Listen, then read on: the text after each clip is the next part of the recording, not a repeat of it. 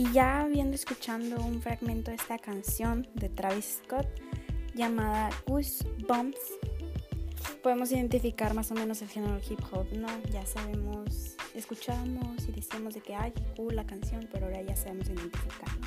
En lo personal casi a mí no me gusta ese tipo de música porque siento que no es, no es como mi ambiente, pero en sí como el beat, el, fondo, el sonido de fondo, está cool, me gusta. Y sí, preferiría mil veces escuchar algo más tranquilo, pero me gusta este ambiente como más... Puedes poner estas canciones tipo ya con tus amigos y así, en fiestas, etc. Pero bueno, eso es todo por hoy. Muchas gracias por escuchar este podcast con Natalia. Nos vemos en la siguiente.